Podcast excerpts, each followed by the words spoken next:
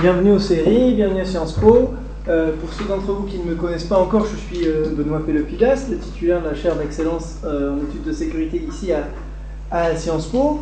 Et euh, donc je vais animer la séance de ce soir et je voudrais, en guise d'introduction, partager en fait trois joies avec vous. La séance se tiendra en anglais, donc je, vais parler anglais très bientôt, mais juste ces, trois joies, je voulais vous les énoncer en français.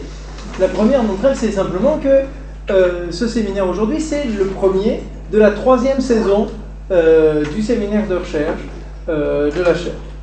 Et, et c'est pour moi juste une satisfaction de voir que ça, ce séminaire se maintient et qu'en fait il suscite un intérêt au-delà de la communauté de mes étudiants que j'ai toujours plaisir à voir et des quelques collègues avec lesquels je travaille déjà.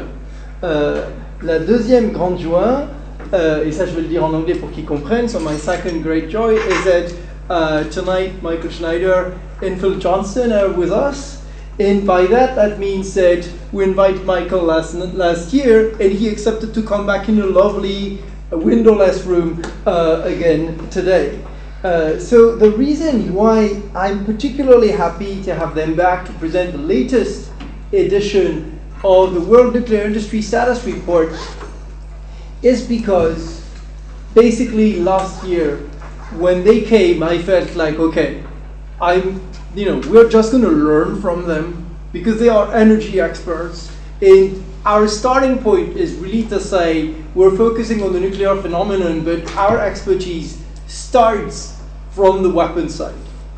And we're just going to learn from them how the industry is evolving but this year with Phil uh, there is really a connection uh, on the intricacy between the civilian and the military side of the problem. So essentially, I want to be thankful to them for making us feel relevant.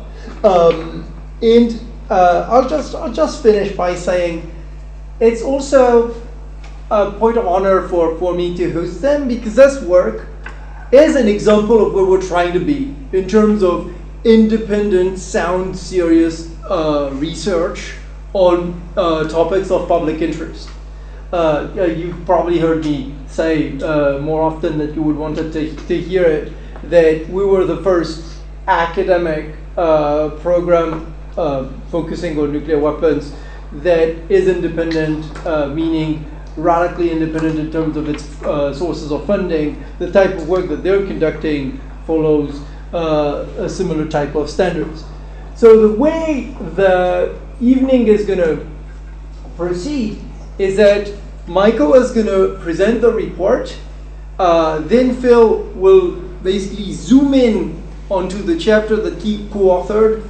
Uh, in just, I just want to uh, add two clarifications, and then I'll uh, kind of give you a proper intro for the two speakers because so far they're just the people behind the words. I realize that.